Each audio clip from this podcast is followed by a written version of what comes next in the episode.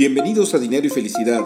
Tu servidor Alberto Tobar te invita a reflexionar sobre el coaching de vida y las finanzas personales, con el único fin de que te sea útil para alcanzar tus objetivos y sueños. Sígueme en tu plataforma favorita de podcast, mándame tus comentarios y dudas. Me puedes encontrar en redes sociales con mi nombre Alberto Tobar Castro. Comenzamos. Hola amigos, pues bienvenidos nuevamente a este podcast de Dinero y Felicidad. Y en esta eh, ocasión quisiera reflexionar eh, pues con todos ustedes eh, lo que está aconteciendo en la semana del 4 al 15 de octubre, que obviamente pues es atemporal, o sea, vamos, podemos hablar de este tema cualquier, cualquier día, sin embargo, lo saco a colación porque del 4 al 15 de octubre está siendo organizada lo que es la Semana de Educación Financiera por la Conducef, eh, que bueno, realmente son 15, que prácticamente 15 días, pero eh, creo que es muy buena, eh, muy buena excusa para platicar sobre la importancia de prepararnos en, todo lo que corresponde a la educación financiera, ¿no?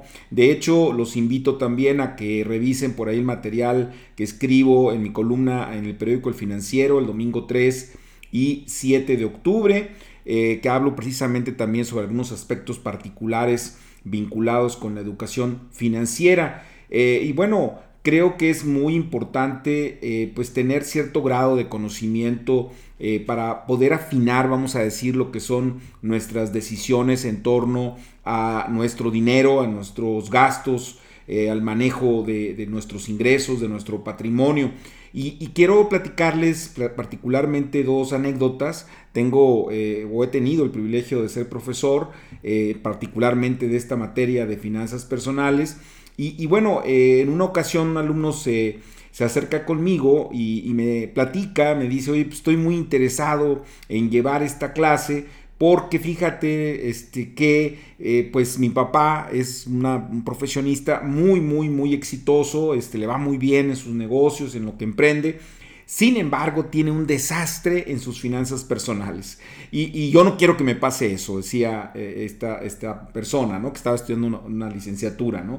Y, por otro lado, igualmente, en, este caso fue una alumna, que me dice, ¿por qué estás interesada? Le preguntaba, ¿por qué estás interesado, interesada en, tomar clases de finanzas personales? Y me decía, es que mis papás son doctores y, no hablamos de nada de esto en la casa. Es decir, es un tema que está lejos del interés eh, de la familia y entonces pues no, realmente no sabemos nada, ¿no?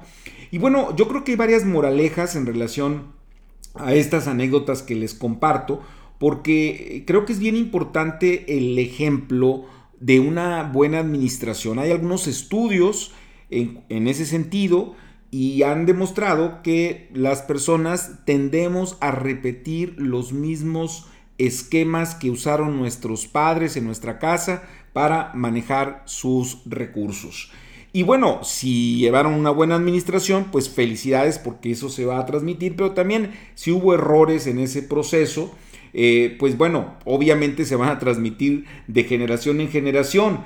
Y entonces aquí, eh, dentro de estos, dentro de este, vamos a decir, aprendizaje de, lo que les estoy comentando, es pues eh, la importancia de dedicarle tiempo al proceso, tanto del aprendizaje como de la administración de nuestro dinero. Porque, bueno, creo que ya lo he comentado por ahí, porque es algo que repito con mucha frecuencia, pero no está de más decirlo, es decir, le dedicamos más tiempo, por supuesto, a las cosas del trabajo, al recurso de la empresa, pero a nuestros recursos, que es nuestra propia empresa, este, pues le dedicamos muy poquito tiempo. Entonces a veces el dedicarle una hora a la semana o más, dos horas, cinco horas a la semana, pues excelente para aprender, para, poder investigar y aprender sobre el funcionamiento de ciertos mercados o eh, aprender cómo se maneja cierto tipo de instrumento. Eh, creo que eso es muy importante o averiguar en dónde están dando mejores rendimientos. Todo esto creo que es muy, muy relevante.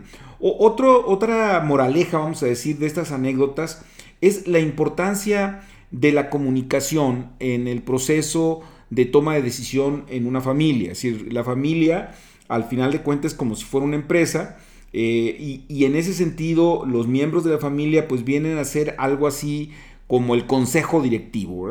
Eh, obviamente hay nivelines, hay niveles, obviamente la pareja como tal pues tendrá que tomar decisiones que a lo mejor los hijos se les va a comunicar, en algunos casos a lo mejor no, podrán participar, en otros sí, como por ejemplo, eh, pues oye, ¿a dónde vamos de vacaciones? o ese tipo de cosas, o a lo mejor inclusive situaciones como si nos cambiamos de casa o no, podrían participar los hijos en la toma de decisiones porque de alguna manera están siendo afectados.